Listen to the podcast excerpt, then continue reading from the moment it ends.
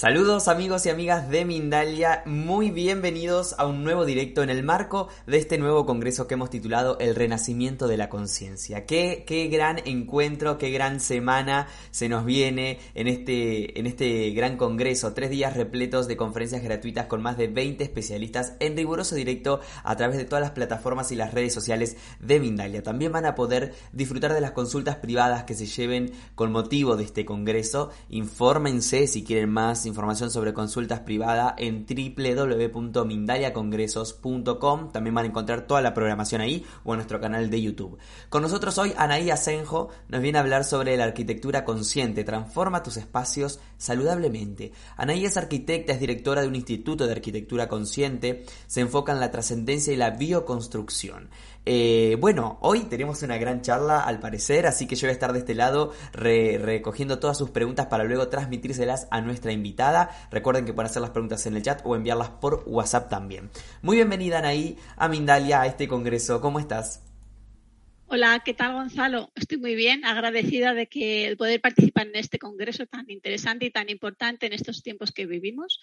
Y nada, cuando quieras, empezamos. La palabra es tuya entonces, te escuchamos. Ah, vale. Bueno, pues voy a empezar a contaros un poco eh, cómo ha sido la trayectoria con arquitectura consciente, por qué le llamamos arquitectura consciente y luego me gustaría hablar de un par de ejemplos para que veáis cómo se aplican estas estrategias. Entonces, lo primero que nos encontramos es que realmente estamos en una crisis global que nos invita a, crear nuevas estructuras eh, eh, con la que está cayendo. O sea, tenemos un 96,3% de saturación en los mares que ya no absorben más CO2 los bosques están sobreexplotados, eh, las, las, especies están desaparecidas, realmente no hay biodiversidad, nos la hemos cargado el ser humano. De la comida que producimos, un tercio se desperdicia por el camino y otro tercio se dedica a, a comida basura, que lo que uno que hace es generar enfermedad en nuestro cuerpo.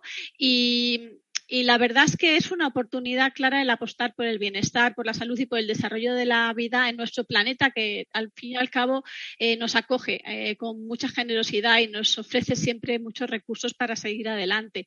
Eh, en los últimos diez años, todos los sectores de la producción de riqueza han ido de alguna manera adoptando criterios medioambientales en su actividad pero la construcción permanece de espaldas al medio ambiente y es responsable, según qué autores, de la energía consumida en todo el mundo, del 55% de la energía consumida en todo el mundo y del 40 al 60% de los residuos generados. Entonces, a estas alturas no es posible hablar de arquitectura y olvidarnos de nuestra implicación y responsabilidad para con el planeta que habitamos, pues que somos conscientes en mayor o menor medida de que, de que realmente pertenecemos a un sistema mucho más grande que nosotros mismos, mucho más grande que nuestra familia, mucho más grande que nuestros amigos cercanos. En realidad pertenecemos a un sistema mucho más grande que la propia Tierra. Eh, nos manejamos dentro de un universo y entonces el entrar en eh, abrir la mirada y las herramientas para contemplar este orden que, que, está más allá de lo que tocamos a simple, vemos a simple vista o podemos tocar, es decir, de lo tangible, nos abre muchas posibilidades. En los tiempos en los que vivimos también, ya con respecto a la arquitectura, es necesario reinventarnos la arquitectura y necesitamos conectar con, lo con, con, la arquitectura de verdad, una arquitectura basada en el respeto, en el reconocimiento y, por supuesto, en el amor, que al fin y al cabo es el vehículo que mueve todo, como mueve la vida. La arquitectura surgió de la necesidad del hombre de procurarse un cobijo para protegerse de las inclemencias del tiempo. Y al igual que una tercera piel, esto es muy importante, hemos de redimensionar la arquitectura encontrando nuevos códigos que nos permitan vibrar al ritmo de la vida. Es desde aquí desde donde tiene sentido hablar de arquitectura consciente. Y no solamente tiene sentido, sino que es la única manera de que podamos caminar juntos en este planeta y podamos permitir a las generaciones que vienen eh, el, poder seguir habitando este lugar que, habitamos nosotros dentro de, la Tierra y dentro de un sistema más amplio como el sistema solar o como es el universo. Es solamente a través de la coherencia que podremos asegurar la vida de las generaciones futuras y la coherencia empieza cuando empiezas a resonar, que es muy importante también, con todo cuanto existe. Pero todo esto, ¿cómo podemos aplicarlo? ¿A la arquitectura, al urbanismo, al trabajo con el espacio, a la construcción en general o a la obra civil? Vamos a explicarlo, eh, lo voy a explicar en, unas pocas eh, palabras. Es necesario encontrar nuevas herramientas que favorezcan las interrelaciones y potencien objetivos sanos y beneficiosos para todos. Es muy importante el bien común, que respetan y protejan la vida y que devuelvan al ser humano su calidad como ser íntegro. Íntegro quiere decir integrado o resonancio o resonando con su esencia. Es decir, que nuestra sociedad recupere el valor perdido en los hábitos de mercado y de consumismo depredador, donde lo importante es tener, no ser. Entonces, es, es necesario recuperar el valor. De alguna manera nos movemos en una sociedad donde no hay, no hay expectativas, no hay motivación. Con toda esta crisis que estamos viendo ahora, cada vez hay más depresiones, los jóvenes no saben hacia dónde mirar. Es necesario entonces recuperar el valor en nuestro sistema, en nuestra sociedad.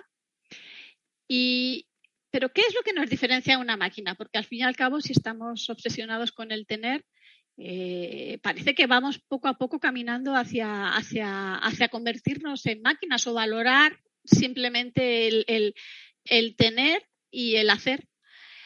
¿Qué es lo que nos diferencia realmente de una máquina? ¿Cómo podemos recuperar el valor? ¿Cómo podemos ser? En realidad al mercado le interesa que funcionemos como máquinas. Pero la herramienta que a nosotros nos diferencia de una máquina es la percepción.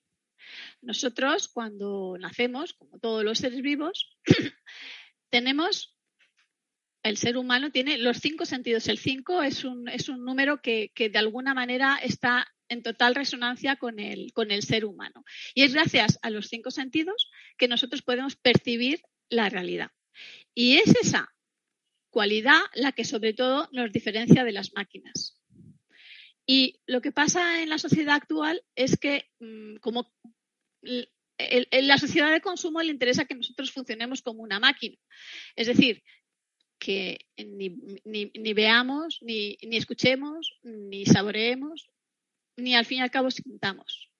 Y esa es eh, la herramienta que tenemos para realmente eh, avanzar y, y crear por encima de las máquinas. Pero vamos a ver cómo podemos eh, aplicar esto en, el, campo de la arquitectura y de la construcción. Eh, y lo voy a explicar también de acuerdo a cómo ha sido mi trayectoria. Eh, yo cuando estudiaba la carrera de arquitectura, ¿sí?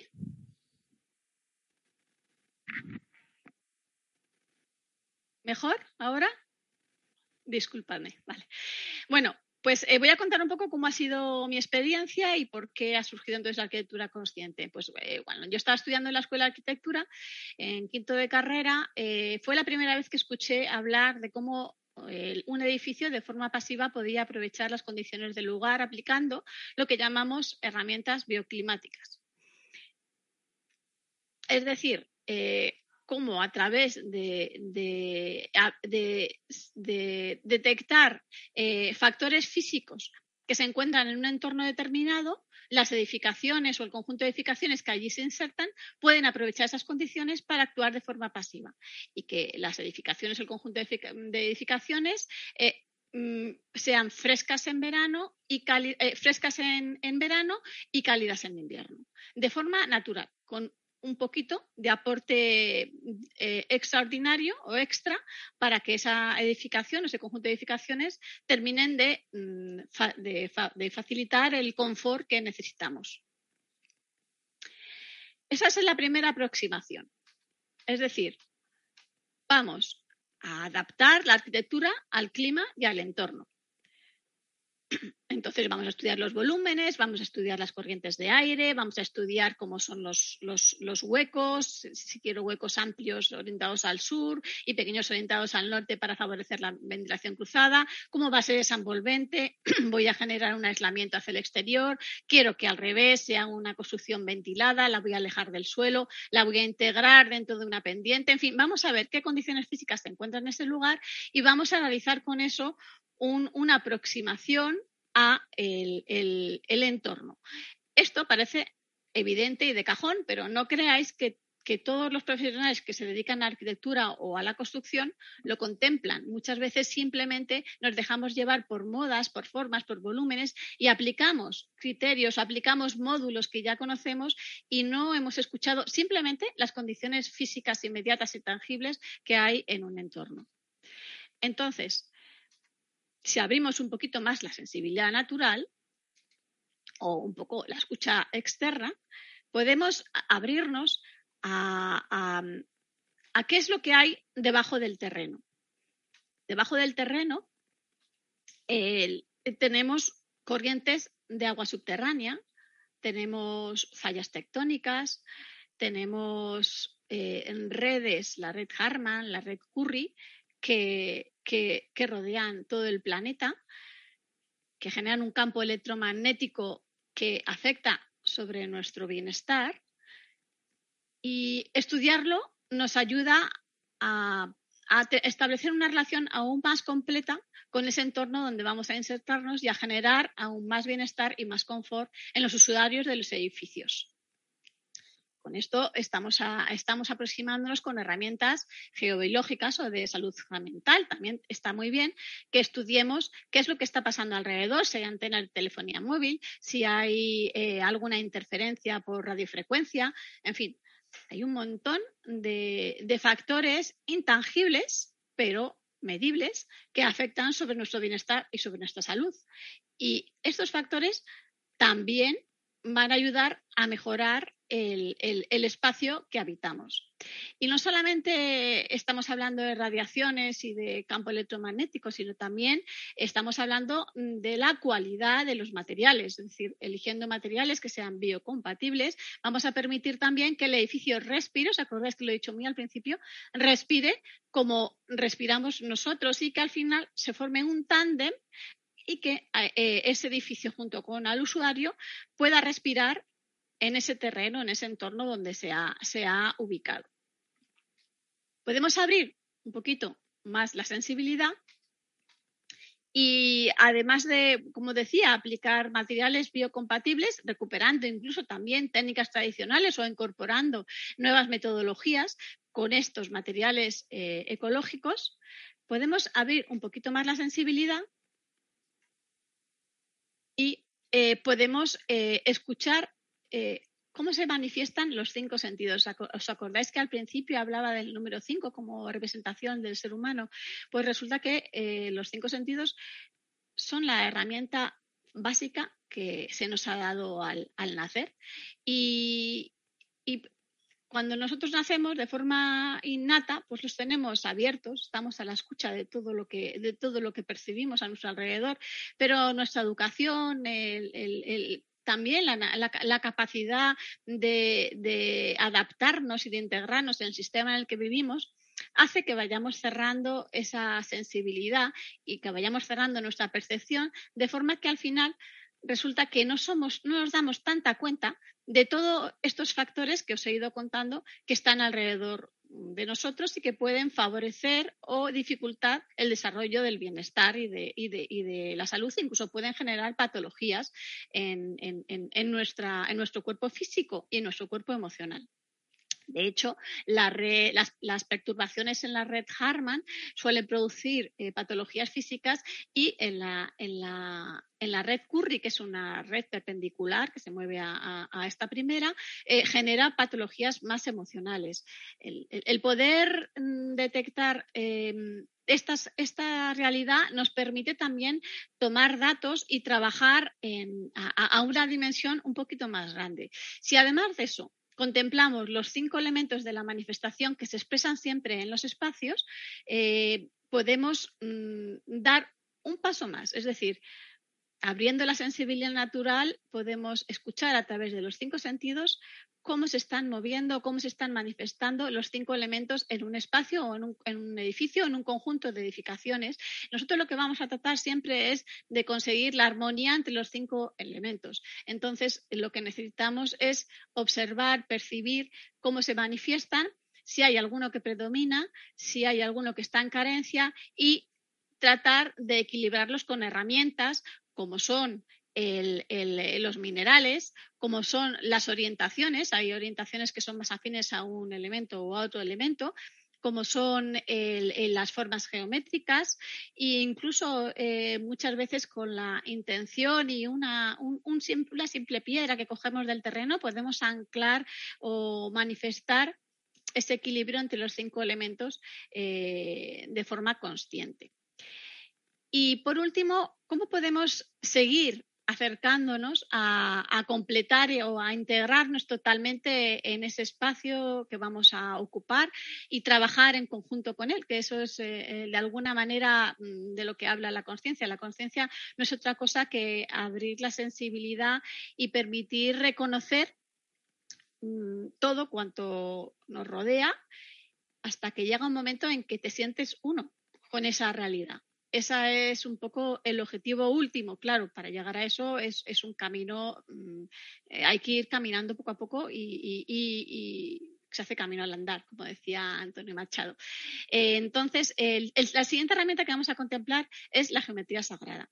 La geometría sagrada la podemos aplicar, mm, estoy hablando muy rápidamente y muy esquemáticamente, pero quiero explicaros los dos ejemplos que os decía. Entonces, la geometría sagrada, de alguna manera, podemos aplicarla de dos maneras que yo conozca. Una es, de alguna manera, en, el orden, que en, nuestro interior existen geometrías, como son la, espiral en la cadena de ADN o el toroide en nuestro campo eh, en, nuestro, en, el campo etérico, en el campo electromagnético que nos rodea, incluso el campo electromagnético que rodea a la Tierra también es un toroide y hay muchas representaciones del universo que también se manifiestan como toroides.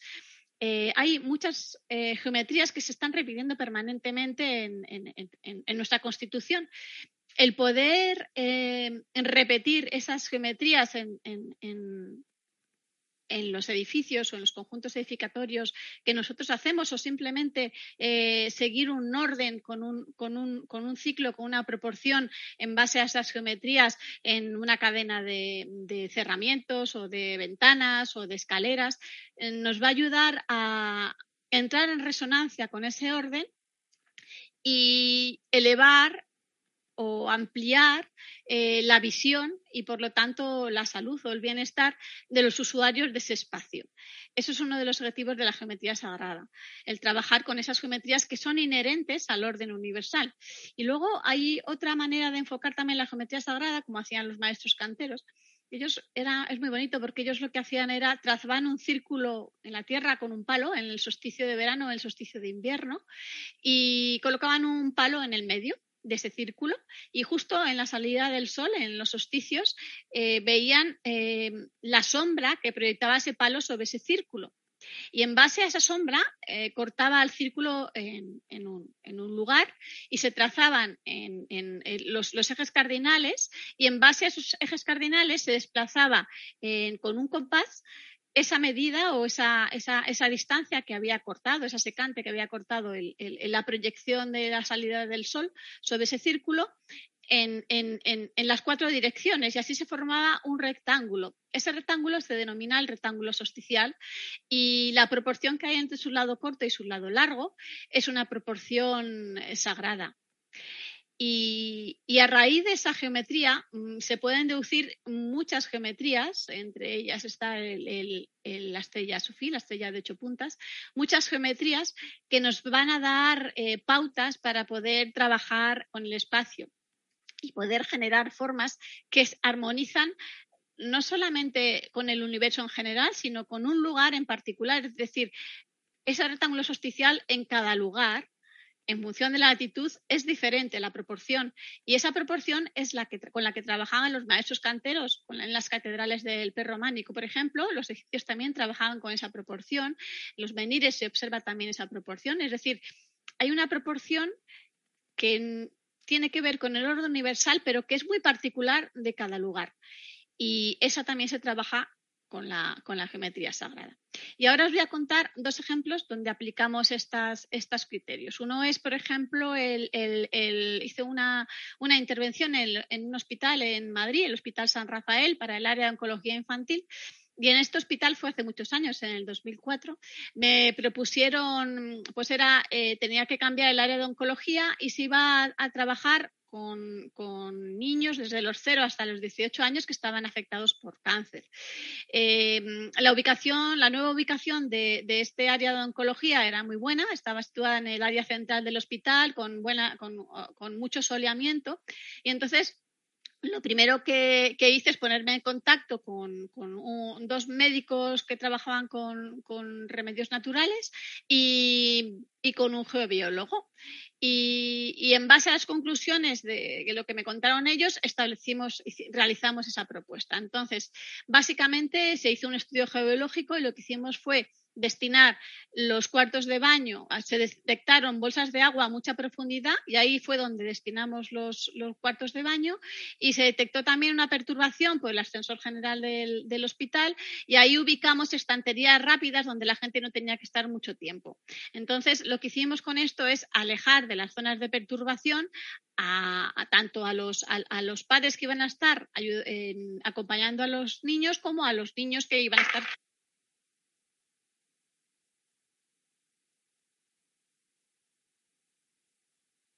Ahí te dejamos de escuchar, Anaí. No sé si los podemos activar nuevamente.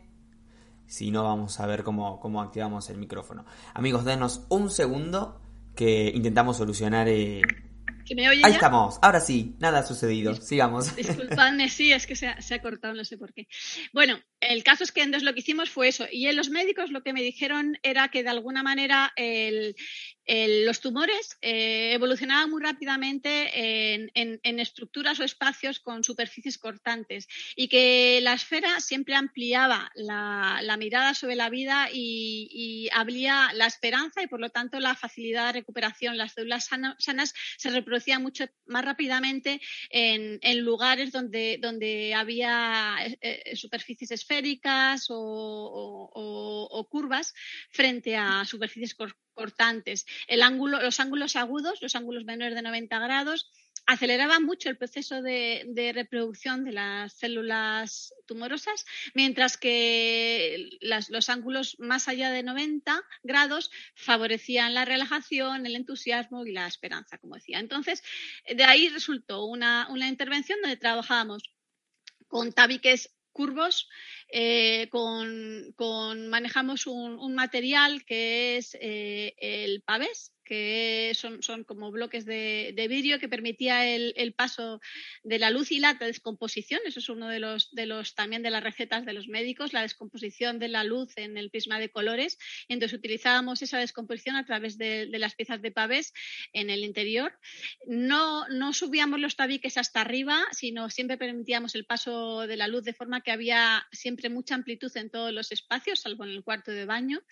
Y trabajamos con materiales naturales eh, insertamos en el, en, el, en el, suelo una estrella de nueve puntas eh, y en cada una que, tiene que ver con el, con el renacimiento y la capacidad de, de, sanación.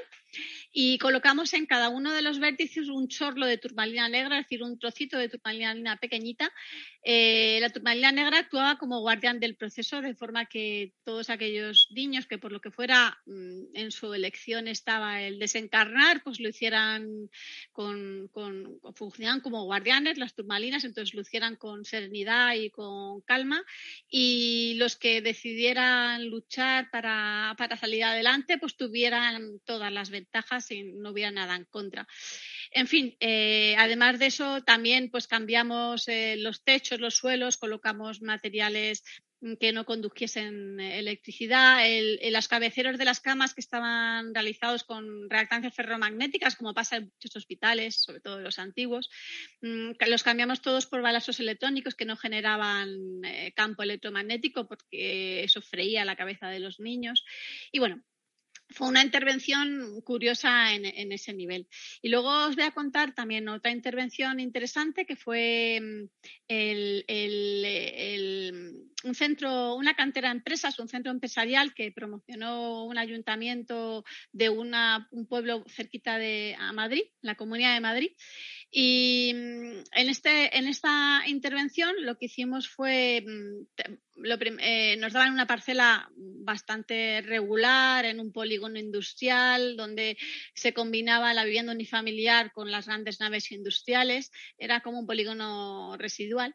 Pero aún así sacamos partido a la, a la parcela y lo que hicimos fue mm, un edificio que se abría al sol, eh, al sur, con un módulo donde, donde destinábamos lo que eran todas las reuniones. Bueno, para que, para que sepáis lo que es una cantera de empresas, esto es el, ayuntamiento decidió invertir, hacer una inversión en, construir un edificio que permitiera alojarse a, a empresas de nueva creación durante tres años, donde se les facilitaba eh, no solamente las instalaciones, sino también los servicios.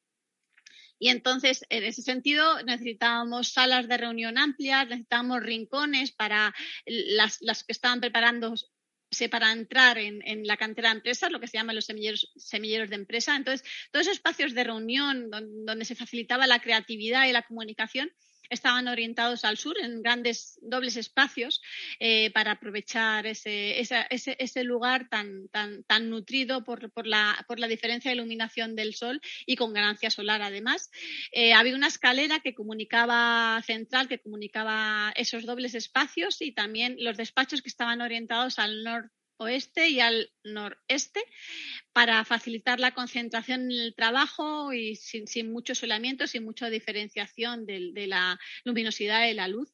Se construyó con, con muros de, de, Ahora se ha puesto muy de moda, por lo menos aquí en España, el, los, los SATES, es decir, los, los, los aislamientos, llevar aislamiento hacia el exterior como si envolviésemos con un abrigo a la edificación y ya en esta edificación del año 2005 ya se ya, ya empecé, yo ya trabajaba con, con SATE ecológico hace mucho tiempo, entonces envolvimos la edificación con, con corcho natural y lo revestimos con cal natural también hacia el exterior y hacia el interior abrimos todos los acristalamientos posibles para tener ganancia solar. Al interior es donde estaba el sur y al exterior estaba el noreste y el noroeste con los despachos. Se eligió también un revestimiento en base al al, sustrato de granito que había en la zona.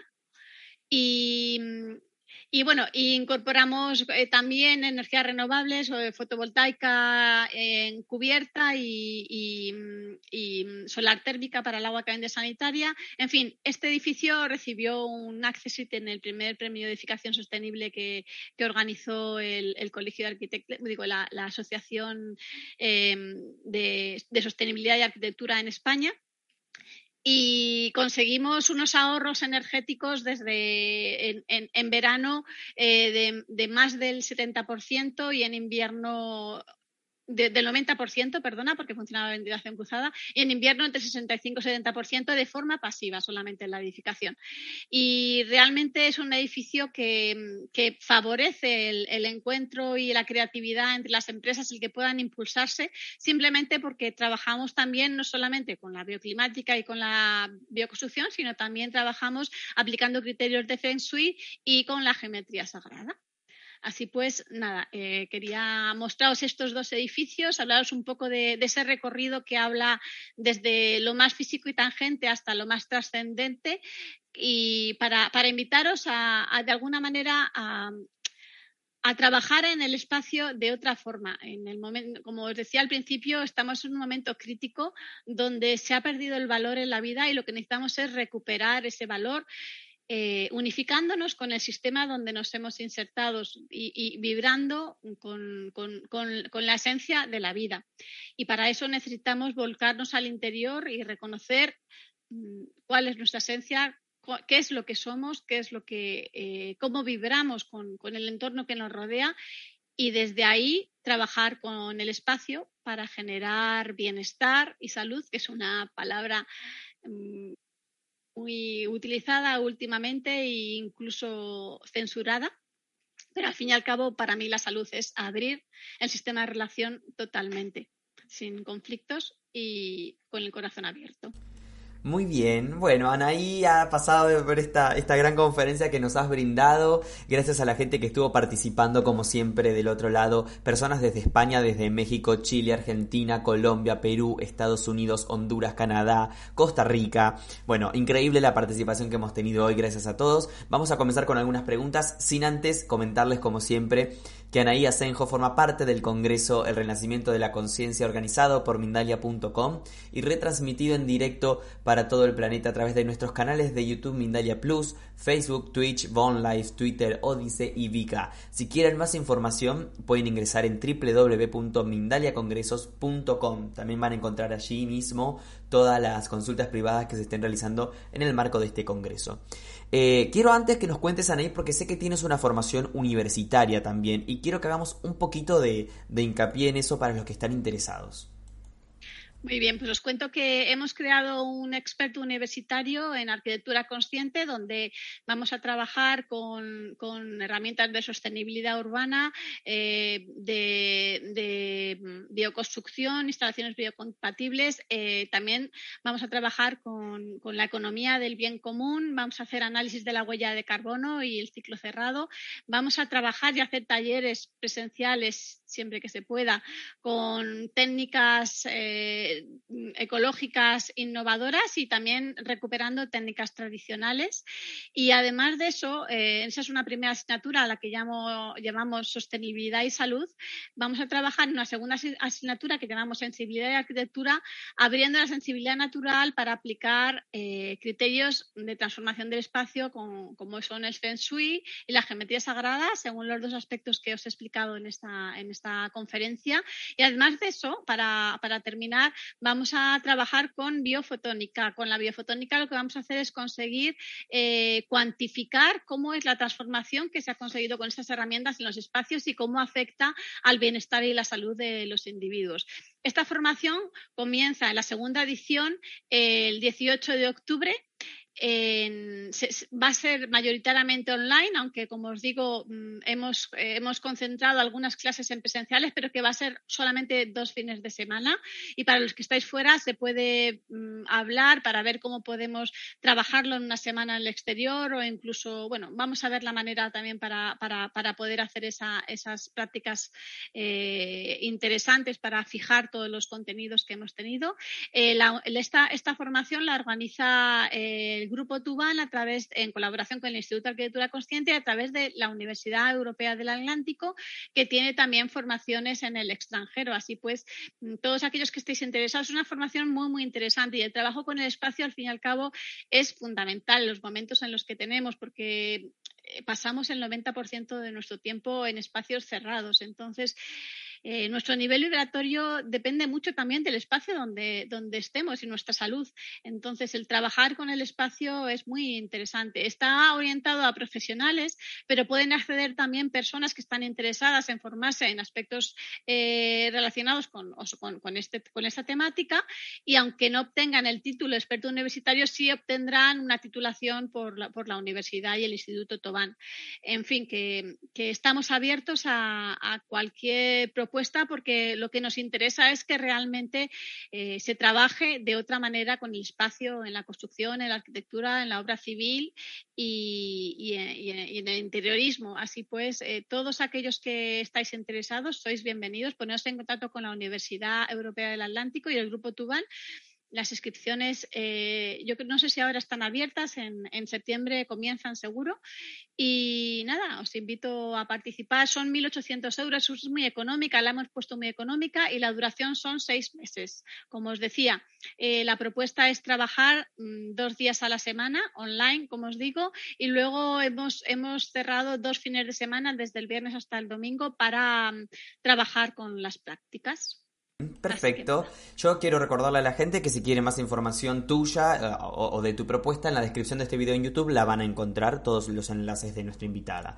Anaí nos pregunta desde Canadá, Pina Pina desde Facebook nos escribe, dice, ¿alguna orientación para casas con basement que tienen las habitaciones de dormitorios allí? Si, mi traductor interno no me falla, habla de sótanos, ¿no? ¿Alguna, tiene una casa con dormitorios en el sótano? ¿Alguna orientación especial o qué consejo le podemos dar? Vale, mira, para los dormitorios en el sótano primero hay que ver eh, la calidad del sustrato, dónde se apoya. Es decir, hay materiales que ahora eh, se ha puesto aquí en España, por ejemplo, estamos muy cuidadosos con el gas radón.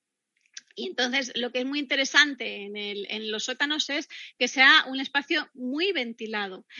¿Cómo consigues una ventilación en un sótano o un semisótano? En el semisótano, pues es abriendo los, todos los huecos que puedas. Y en el sótano lo que puedes hacer es, si tienes espacio y terreno, que no lo sé, es hacer un, un, lo que se llama un patio inglés. Es como una arqueta muy grande, de forma que la capa de arriba la, la cierras con una rejilla, así entra la luz y la ventilación, y, y montas un sumidero en la parte inferior para que no se acumule el agua y que pueda salir, y así obtienes un, una posibilidad de ventilar de forma natural y, y, y, tener soleamiento, que es muy interesante. Aquí hay un refrán en España que dice que donde entra el sol no entra el médico. Así pues, toda la ganancia solar, en, en función también que la latitud, es bienvenida.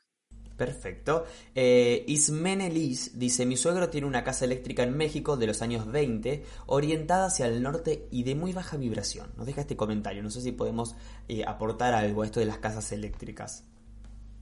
Bueno, lo primero que hay que hacer, tampoco sé muy bien lo que es la casa eléctrica, pero lo primero que me llega es que necesitas una buena toma de tierra en ese caso.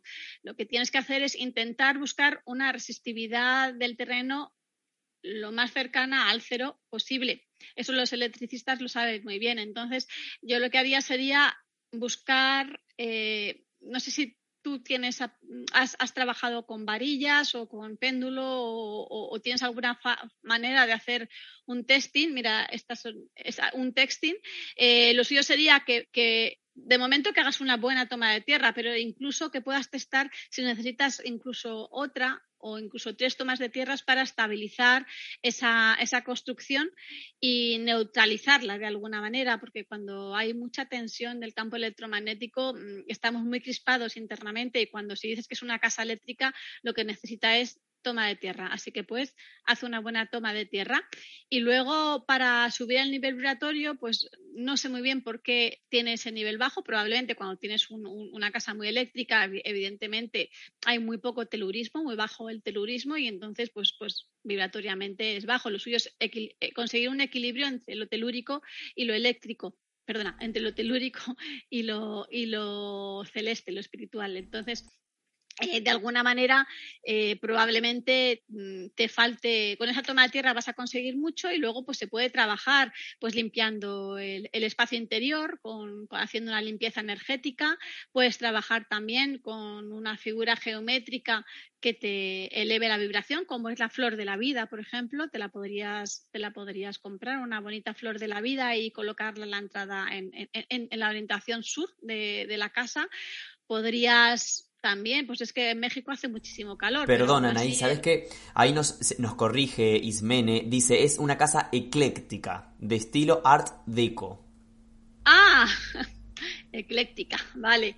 Eh, bueno, el eclecticismo, a ver, eso eh, ya sabes que hay modas y, depende de los arquitectos y los años, pues, pues se han ido instalando. El que tenga esa denominación no necesariamente tiene que ser negativa. Habría que ver si es una, vivienda eh, construida con todo hormigón, con superficies muy duras, con, habría que testar cómo, es. si es vibratoriamente baja, eh, yo pienso que lo que le vendría bien es mucha vegetación, te digo ya desde ahora, mucha vegetación. Insisto en que la flor de la vida, aún así, una geometría como la flor de la vida te puede venir muy bien. Y, luego mucha alegría, pues con la decoración coloca colores vivos, eh, intensos. Eh, bueno, es que si no, sin fotos y sin nada me es difícil que decirte, pero por lo que me llega, vegetación de hoja verde frondosa, no, no picuda, sino eh, ondulada.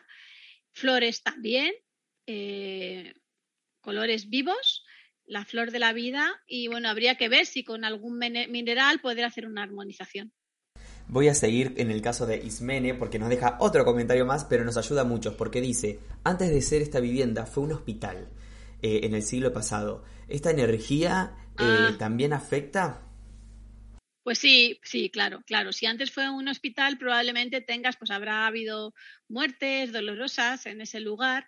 Entonces, sí, efectivamente necesitas subir el nivel vibratorio. Bueno, todo lo que te he dicho antes te va a venir bien, porque las plantas son vida, las flores son, son vida y armonía también. La flor de la vida, la geometría sagrada, eso te va a subir muchísimo.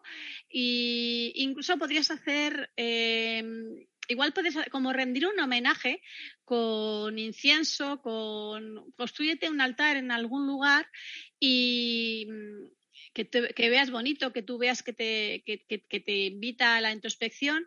Eh, coloca flores frescas, coloca mm, incienso, eh, limpia un poquito con sal arrojándola al suelo en ese lugar y allí lo que vas a hacer es un poco como, un, homenaje a todas las personas que han sufrido en el hospital o que, han, o que incluso han muerto de forma violenta o, con sufrimiento, sin quererlo.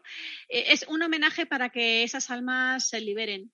Y, y bueno, empieza por ahí. Probablemente tengas que hacer más trabajos, pero empieza por ahí. Es decir, ese homenaje, eh, plantas vivas, flores colores vivos también en, la decoración, como te decía, para transmitir alegría y trascender ese sufrimiento que ha ocurrido en el hospital.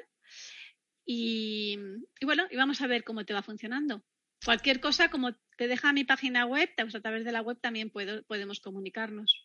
Muy bien, Anaí. Bueno, no tenemos más tiempo. Yo recién quería hacer tres preguntas más hasta que me di cuenta la hora que era. no vamos a poder hacerte más preguntas. Fue un placer que estés aquí con nosotros. Les digo a las personas que nos están viendo que Anaí tiene otras intervenciones en Mindalia que las pueden buscar por si les interesan estos temas. Eh, agradecerte, Anaí, por estar acá. Recordarles entonces de tu formación universitaria, de tus enlaces en esta web y darte la palabra para que también te puedas despedir de nosotros.